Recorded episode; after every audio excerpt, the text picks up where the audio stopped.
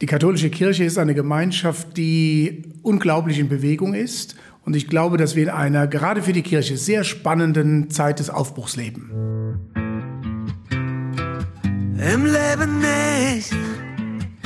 Es folgt Im Leben nicht. Der Ehrliche Trierer Podcast mit Christoph Jan Longen. Präsentiert vom Walderdorfs in Trier und dem Trierischen Volksfreund. Und damit herzlich willkommen zum Ehrlichen Trierer Podcast, Folge 67 heute aus dem Bistum Trier. Zu Gast bei und mit dem Trierer Bischof Dr. Stefan Ackermann. Ich grüße Herr Bischof. Ich grüße auch, Herr Longen. Sie haben eben schon den Aufbruch der katholischen Kirche angesprochen. Müssen wir jetzt auch über Ihren Aufbruch in die katholische Kirche sprechen, wenn Sie sich zurückversetzen. Was war für Sie das Schlüsselereignis, das Sie dem Glauben näher gebracht hat, dass Sie eben diesen, um in der heutigen Sprache zu sprechen, sich für diesen Job entschieden haben und auch für diese Karriere? Also in meinem Leben ist der Glaube gewachsen. Es gibt eigentlich keinen Schlüsselmoment, wo ich sagen würde, das genau war es, sondern es war die Erfahrung, gerade auch als Jugendlicher, mit anderen Jugendlichen zusammen, die wir in der kirchlichen Jugendarbeit aktiv waren, dass die Kirche und der Glaube ein Lebensraum ist, in dem ich mich wirklich auch entfalten kann, zusammen mit anderen. Und äh, das, was wir da erlebt haben, dann auch zum Beruf zu machen, nicht nur irgendwie als Hobby oder als Freizeitbeschäftigung zu sehen, das war für mich ein ganz starker Impuls. Und die Faszination für Jesus und das Evangelium, das war eigentlich immer schon auch etwas, was mich sehr beschäftigt hat, was zu meinem Leben gehört. Und die beiden Dinge zusammen, die würde ich sagen, haben dann für mich zum Aufbruch auch ins Leben als Priester geführt. Glaube ist ja eine Zusammensetzung aus vielen Emotionen und auch aus äh, Aspekten vom Verstand. Wie würden Sie das für sich gewichten? Wo findet bei Ihnen das Summenzeichen statt, das eben zu dem Ergebnis Ihres Glaubens führt? Glaube ist eine Lebenshaltung, ist eben nichts, was, was irgendwie nur im Kopf stattfindet oder im Herzen, sondern Glaube heißt ja für mich, aus dem Vertrauen auf Gott heraus zu leben. Und das ist ein Grundgefühl des Lebens. Das wäre für mich der Summenstrich. Was ist Glaube? Irgendwann kam mir die Phase, wo es dann tatsächlich ernst wird, wo Sie gesagt haben, ja, ich nehme Entbehrungen in Kauf und das, was ich dafür bekomme, ist viel mehr wert als das, was ich aufgebe. Wie war das für Sie, wenn Sie sich zurückerinnern? Also ich weiß nicht, woran Sie genau denken bei den Entbehrungen, ähm, aber es war für mich schon äh, eigentlich deutlich und das ist bis heute so. Zu sagen, Mensch, das ist ein, jetzt Priester zu sein, ein Beruf und auch als Bischof, der mich wirklich auch ganz erfüllt, der natürlich mich auch ganz fordert, das gehört mit dazu, aber das war eigentlich das, was mir vorgeschwebt hat, auch wenn ich mir nicht all das vorstellen konnte, was, was ich jetzt auch schon erlebt und äh, durchgemacht habe. Aber so etwas, was mich wirklich so, mit Haut und Haaren in Beschlag nimmt und alles andere dann auch in die zweite Reihe rücken lässt, das war ein wichtiger Impuls. Und das ist eigentlich immer noch so. Im Leben gilt es ja neben Gott äh, wahrscheinlich auch zwei Menschen zu beeindrucken. Das eine ist die jüngere Version von einem selbst und das andere die ältere Version. Wenn der junge Stefan jetzt auf den Bischof Dr. Ackermann blicken würde, was fände er an ihm faszinierend? Ich hoffe, dass er faszinierend finden würde, dass der Bischof Stefan Ackermann nahbar ist. Also, dass er keine abgehobene Figur ist, sondern dass man mit wirklich mit ihm in Kontakt kommen kann. Vertrauen hat man in sie gesetzt, als man sich dafür entschieden hat, sie für diese Tätigkeit als Missbrauchsbeauftragter der katholischen Kirche in Deutschland zu machen. Was war der ausschlaggebende Punkt, warum Sie das geworden sind? Das bin ich schon oft gefragt worden. Und das bleibt doch irgendwie aber selber für mich nicht wirklich durchschaubar. Ich glaube, damals war die Motivation, dass jemand, also ein Diözesanbischof, die Aufgabe übernimmt, der auf der einen Seite noch nicht zu lange im Dienst ist, das heißt aber auch noch nicht zu viele Engagements hatte und hat. Also ich war ja relativ neu in der Bischofskonferenz und ich glaube, es spielte auch eine Rolle, dass er jetzt keinen, keine Angst vor der Öffentlichkeit hat oder auch vor den Medien. So würde ich mal sagen, das waren vielleicht die ausschlaggebenden Dinge, aber da ist nie näher drüber gesprochen worden. Das war, glaube ich, mehr auch ein spontaner Gedanke, der entstanden ist durch den damaligen Vorsitzenden und den Sekretär der Bischofskonferenz.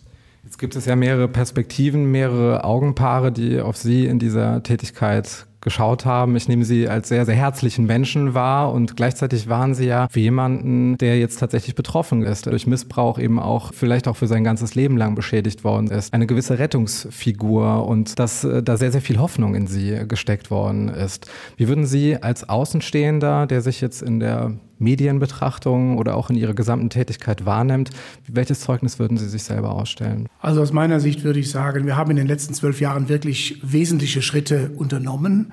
Für mich ist ja immer so ein Gradmesser, was verspricht man, worauf lässt man sich ein und was kann man erfüllen. Also die Selbstverpflichtungen, die wir eingegangen sind als Bischöfe damals 2010, da würde ich sagen, die haben wir erfüllt weitestgehend. Das war ja ein Punkt, der wo ich auch dann Verantwortung hatte, neue Regelwerke, Anlaufstellen, äh, eine Studie, also all diese Dinge, wo man gesagt hat, das wollen wir machen und kommen die Projekte dann auch wirklich ins Laufen. Das würde ich sagen, das ist so und auch nach 2018, nach der Veröffentlichung der großen MHG-Studie, gab es wieder neue Aufgaben, neue Verpflichtungen und insofern würde ich sagen, ist das eine Bilanz, von der ich sagen kann, ja, wir haben wirklich wesentliche Schritte gesetzt. Das Thema ist nicht zu Ende, das ist klar.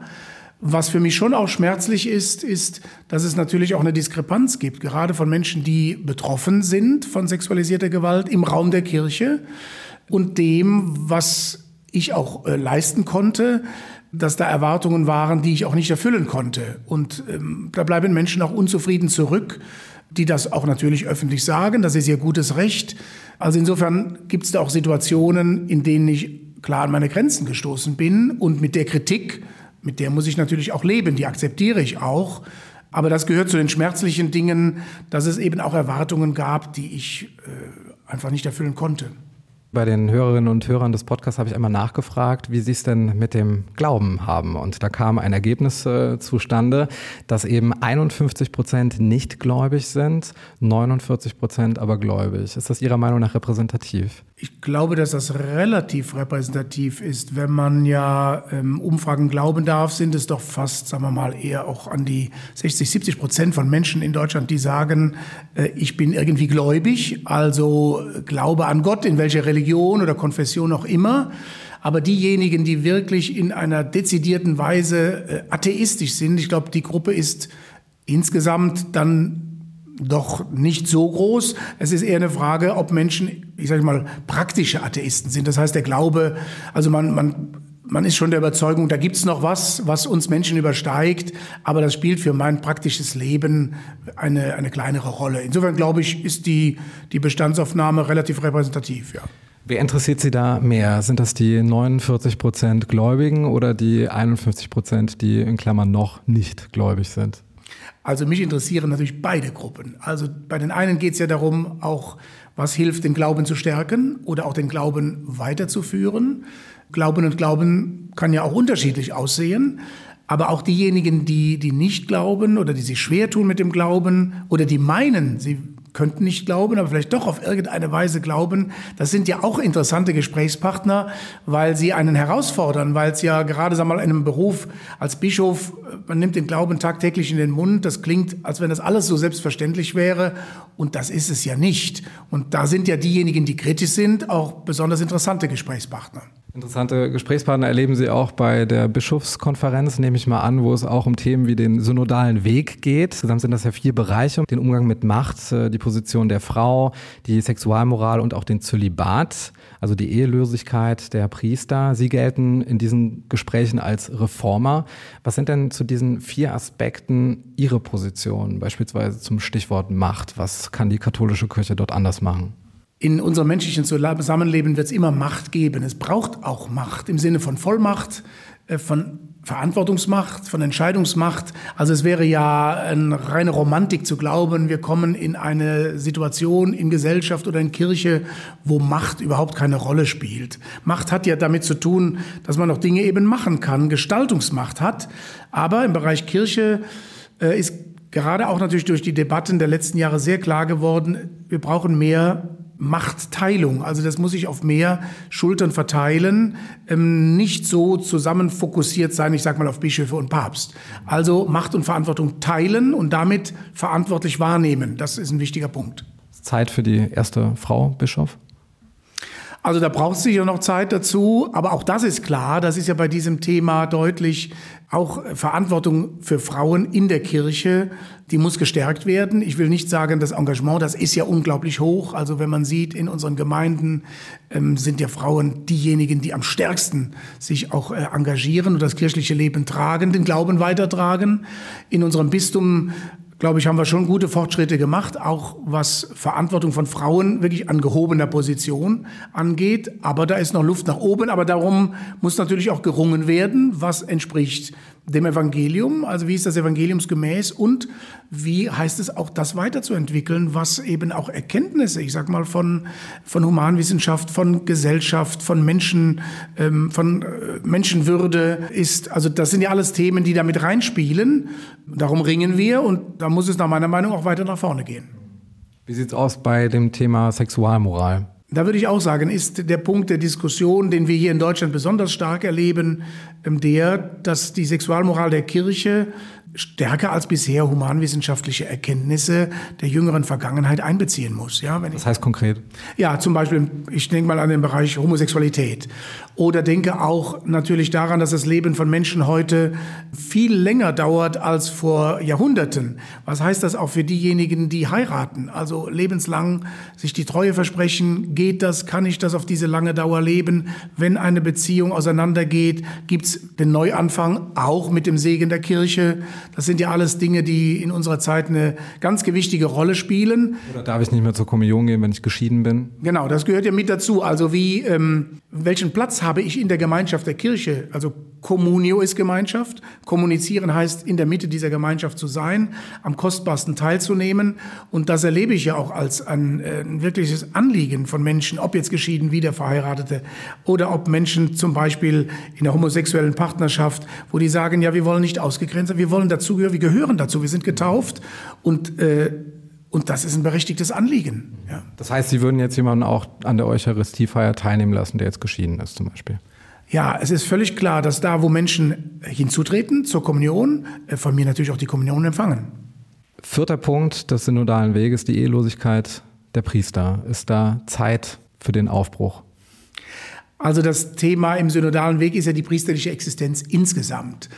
Ich glaube, das ist nicht erst heute, auch schon früher ist priesterliche Existenz irgendwie auch eine prekäre Existenz, also eine gefährdete Existenz und Lebensform.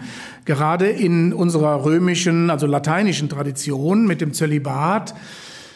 Ich bin immer noch der Überzeugung, dass äh, die zölibatäre Lebensform als Priester eine wertvolle Lebensform ist. Also wenn sie gut gelebt wird, also in dieser Weise wirklich auch für diesen Beruf, für diese Berufung äh, sich einzusetzen, wirklich sozusagen mit, mit allen äh, Facetten der eigenen Existenz. Wir erleben aber auch, dass an vielen Stellen das ja auch Priestern schwerfällt, dass sie sagen, ich möchte in einer anderen, also so einer verbindlichen Beziehung leben oder kann mir das gut auch als Ehemann vorstellen. Und das gibt es ja auch in der katholischen Kirche, nicht in der westlichen Kirche, aber in der östlichen Kirche, dass es verheiratete Priester gibt. Auch da, das ist kein Dogma, dass man nicht verheiratet sein darf. Ich vermute auch und denke, da wird es auch Weiterentwicklungen geben.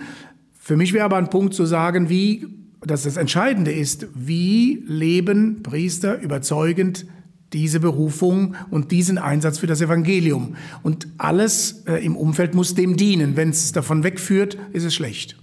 Was kann denn die katholische Kirche noch jungen Menschen bieten? Was macht sie noch attraktiv? Ist es Ihrer Meinung nach wichtig, dass man wirklich jedem zeitgeistlichen Thema hinterherläuft teilweise und versucht sich da noch irgendwie zu positionieren? Oder wäre es nicht vielleicht besser, wenn sich die Kirche ausschließlich auf ihre Kernkompetenz, auf die Beziehung zu Gott und die Beziehung zwischen den Menschen und Gott konzentrieren würde? Also was kann die Kirche jungen Menschen bieten? Also Sie bietet Jesus und das Evangelium vom Reich Gottes. Äh, das Evangelium wird ja weitergetragen durch die konkrete Gemeinschaft der Gläubigen. Also ohne Kirche oder ohne die Kirchen, wer weiß, wüsste man möglicherweise von Jesus und seiner Botschaft heute nichts mehr. Das ist ja das Eigentliche. Und die Vision vom Reich Gottes, also eines Reiches, das heißt des Zusammenlebens der Menschen in Gerechtigkeit, in Frieden, in Liebe, aber auch im versöhnten Miteinander mit der Schöpfung, ja, das ist doch eine Botschaft, die nach wie vor fasziniert. Das ist Kernkompetenz der Kirche.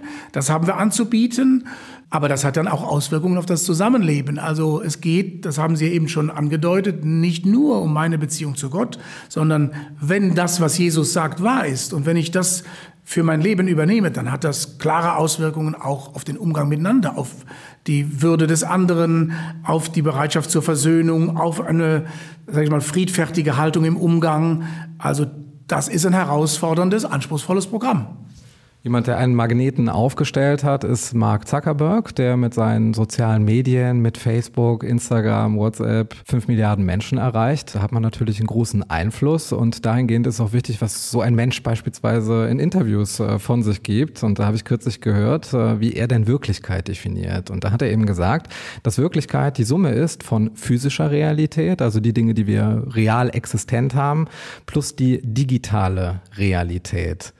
Fehlt da nicht Ihrer Meinung nach noch ein Summand? Ja, natürlich würde ich die spirituelle Realität noch hinzunehmen. Die fällt ja da komplett weg. Also wenigstens in dem, was, was hier, was Sie zitieren. Also wenn er sagt nur die physische und die digitale, ich würde mal sagen, dass Mark Zuckerberg wahrscheinlich auch nicht abstreiten würde, dass es ja eine, eine Form von, von geistiger Realität gibt. Also in jeder Beziehung von Menschen. Das, was Menschen zusammenbringt, was ich nicht sehe und was trotzdem Realität ist. Und da würde ich sagen, als gläubiger Mensch gilt das natürlich auch für die Beziehung zu Gott. Ähm, wir sprechen vom Heiligen Geist im christlichen Glauben und das heißt ja, das ist eine eigene Realität, die es in Gott gibt, die ihn sozusagen in Verbindung bringt. Gott ist ja ein, nicht nur ein Ich, sondern im Grunde ein Wir, eine Beziehung, eine selber in sich Beziehung.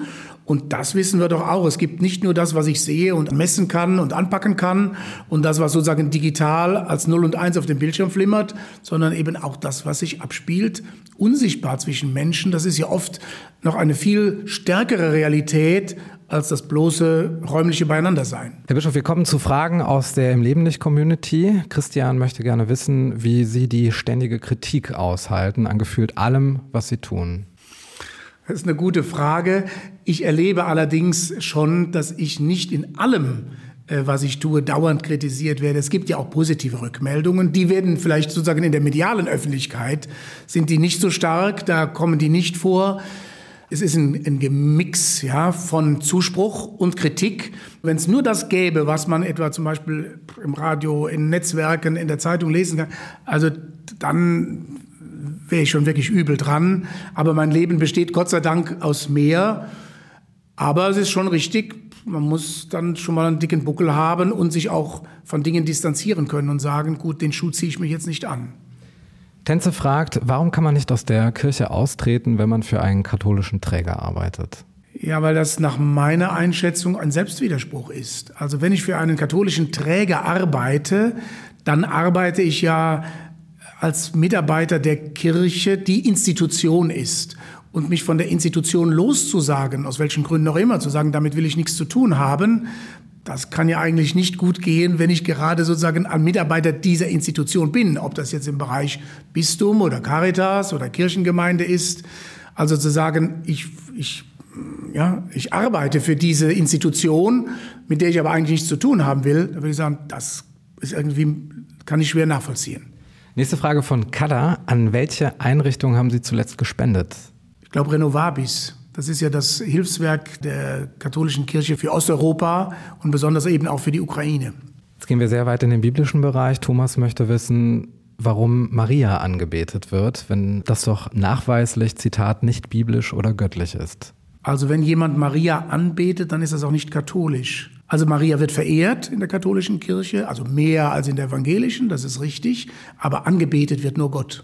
Herr Bischof, wir kommen jetzt äh, zum sogenannten Quickfire. Das bedeutet 16 schnelle Fragen, also in dem Fall kleine Fürbitten zu Trier und zu Ihrem Beruf. Sind Sie bereit? Ich bin bereit. Ihre drei Lieblingswörter auf Trierisch, auch wenn Sie aus Main kommen. Mazort, Doom, Zerläven. Ihr Lieblingsort in Trier, falls Sie den nicht gerade schon genannt haben. Ja, ich würde der Dom, das vermuten Sie richtig, gehört dazu Dom, aber auch mit Domfreihof, äh, den ich hier oft erlebe als einen Platz, wo man Menschen trifft, wo, wo man sich aufhält. Äh, gern. Die Sonne steht ja lang bis vor dem Dom, weil ja das sozusagen die Westseite ist. Und ich würde dann sagen, an zweiter Stelle ist der Weinbergsweg auf dem Petrisberg. Ihr Trierer Lieblingsgericht? Hm. Also, vielleicht ist es kein, kein direktes Trierer Gericht. Bei uns in meiner Heimat spricht man vom Düppekuche, also diesem, sag ich mal, äh, Kartoffelkuchen, Kartoffelgericht. Hier sagt man ja Schales, aber das ist, gehört schon zu den Gerichten, die ich wirklich sehr gern mag. Wie oft waren Sie in Ihrem Leben schon auf der Porta Nigra? Ich glaube zweimal. Vielleicht einmal als Grundschüler oder als Student und dann später nochmal mit Gästen, glaube ich. Das letzte Konzert, das Sie besucht haben? Hier in Trier, glaube ich, war das im Dom. Ich meine, das war jetzt in der, also war Bach vom, von Domchor und, und äh, ja, von unseren Chören. Ihre Trierer Lieblingsgastronomie? Also ich will keine Schleichwerbung machen. Aber ich könnte die Küche im Bischofshof empfehlen. Hm. Trier ist liebenswert, weil? Weil es eine gewisse Gelassenheit hier in Trier gibt, äh, von der Stadtatmosphäre. Und dann gibt es natürlich die großartige Geschichte, der man hier auf Tritt und äh, Schritt begegnet. Aber es hat eben auch was, was zeitgenössisches. Und ich finde die Grenzregion äh, wirklich gut. Also man ist ja wirklich schnell in Luxemburg, in Frankreich. Und das gibt eben auch einen ganz eigenen Flair hier. Welche drei Bücher haben Sie am meisten inspiriert? Also natürlich die Bibel. Also das ist klar. Also die ja nicht nur mich, das ist ja, ist ja nicht nur ein Glaubensbuch, sondern ist ja auch Weltliteratur. Also wichtig war für mich schon auch zum Beispiel in der Studentenzeit Narziss und Goldmund, Hermann Hesse, also mit diesen beiden Lebensentwürfen, die sich sehr unterscheiden, aber doch natürlich in der Tiefe irgendwie was Gemeinsames haben und ja auch was spiegeln von dem, was in jedem irgendwie lebt. Und ich würde an ein kleines Büchlein denken, das ist also jetzt kein dicker Roman von Thornton Wilder, Die Brücke von San Luis Rey also das ist eine Geschichte, ich glaube eine Novelle eigentlich, die von einer Gruppe von Menschen spricht, die in Lateinamerika an einem Tag unterwegs sind, eine Brücke betreten und die Brücke stürzt ein, eigentlich eine tragische Geschichte. Und dann wird aber in der Geschichte werden die Biografien dieser Menschen verwoben, also bis zu diesem Punkt auf diesen, auf die Brücke hin. Und das ist ähm, für mich ein sehr, also äh, war eine sehr inspirierende und sehr tiefe ähm, Geschichte. Um die Lösung welchen Rätsels würden Sie Gott bitten? Ja, es bleibt das Rätsel des, von Schmerz und Leid. Also vor allen Dingen natürlich des Schmerzes und des Leides, was wir Menschen nicht einander antun. Äh, da kann man ja Antworten finden und sagen, dass das was was tun Menschen anderen an. Dafür kann ich Gott eigentlich nicht gut verantwortlich machen. Höchstens, dass er uns die Freiheit gibt, das zu tun, dass er das sozusagen uns gewähren lässt. Aber das, wo Menschen unschuldig getroffen sind, das ja, das ist gehört zu den, sage ich mal, härtesten Nüssen auch des Glaubens. Und welches Mysterium sollte ein Mysterium bleiben? Also Gott soll Mysterium bleiben, aber auch, ich würde sagen, jeder Mensch, also das Mysterium der Person. Also das, das ja, jeder hat sein Geheimnis und das soll auch so bleiben. Das ist ja irgendwie auch spannend, das immer wieder zu entdecken. Also, dass ich äh, an einen Punkt komme, wo ich nicht sage, ich habe jetzt jemanden durch und durch erkannt. Da gibt es überhaupt nichts mehr Neues. Das gehört für mich zur Menschenwürde. Wie stehen Sie zur gendergerechten Sprache? Also die Richtung stimmt, das ist ja klar, da haben wir viel gelernt. Ähm, also nicht diskriminierend zu sprechen. Das ist ja eigentlich auch ein klares Anliegen der Botschaft Jesu. Äh, dass sich das eben auch in der Sprache abbildet und damit dann auch in der Realität. Aber ich glaube, da muss noch manches experimentiert werden. Also was ist auch praktikabel und was nicht, dass wir uns nicht da sozusagen die Zunge dauernd zerbrechen und gar nicht mehr wissen, wie wir die Texte noch eingeben sollen. Was finden Sie am Protestantismus so gut, dass Sie es am liebsten in die katholische Kirche überführen würden? Ja, also was natürlich äh, großartig ist, aber das ist ja auch schon überführt, das sind, ist ja der, der Liedschatz. Ja, also ohne den Protestantismus hätten wir sicher auch im Bereich der katholischen Kirche und gerade jetzt, wenn ich an Deutschland denke, natürlich als, sage ich mal, Ursprungsland der Reformation, wir hätten ja diese wunderbaren Kirchenlieder, die im Protestantismus entstanden sind äh, und die Kirchenmusik, die hätten wir ja nicht. Aber ich bin froh, dass es ja da keine Abgrenzung mehr gibt, sondern das ist und das ist nicht nur ein musikalischer, sondern auch ein unglaublich spiritueller Schatz. Und das, ja, dafür dürfen wir wirklich dankbar sein. Glauben alle Religionen an denselben Gott? Ja, denn Gott ist Gott. Sonst äh, wird das nicht stimmen. Aber die Zugänge zu Gott, die sind eben unterschiedlich. Und da würde ich sagen, die nennen wir Religionen. Was ist Ihr persönlich größtes Laster? Ah, das verrate ich jetzt aber nicht. Ich meine, das soll ein Mysterium auch im Podcast bleiben. Welche religiöse Figur und welcher Würdenträger sind Ihre großen Vorbilder? Also ich bin äh, in einer Familie groß geworden, wo man immer eine gewisse Reserve hatte, auch gegen Überfiguren. Also deshalb, ich bin ja häufiger schon gefragt worden, was ist so, gibt es da so ein großes Vorbild oder so für Sie, religiös oder außerkirchlich? Also ich gucke und bin neugierig auf Menschen insgesamt und versuche mir schon bei Leuten auch Dinge äh, abzugucken, wo ich sage, das beeindruckt mich, wie jemand Dinge angeht oder wo jemand eine Lebendigkeit hat oder Führungsqualität. Aber ich muss wirklich sagen, so eine oder zwei Gestalten, von denen ich sage, denen will ich nacheifern, die habe ich nicht. Und jetzt stellen Sie sich vor, Sie könnten alle Plakatwände in Trier oder im gesamten Bistum Trier mit einem Satz versehen. Welcher wäre das? Ist das nicht großartig, ein Mensch zu sein? Fragezeichen, Ausrufezeichen. Und mit diesem philosophischen Appell endet die Folge 67 des Ehrlichen Trierer Podcast. Heutiger Gast, der Bischof von Trier, Dr. Stefan Ackermann. Vielen Dank. Sehr gern, danke auch. Im Leben nicht. Der Ehrliche Trierer Podcast über Erinnerung und Fiktion. Die jeder kennt. Präsentiert vom Walderdorfs in Trier und dem Trierischen Volksfreund. Wir haben ja seit einigen Monaten im Dom eine neue Beleuchtung und die ist einfach unglaublich faszinierend.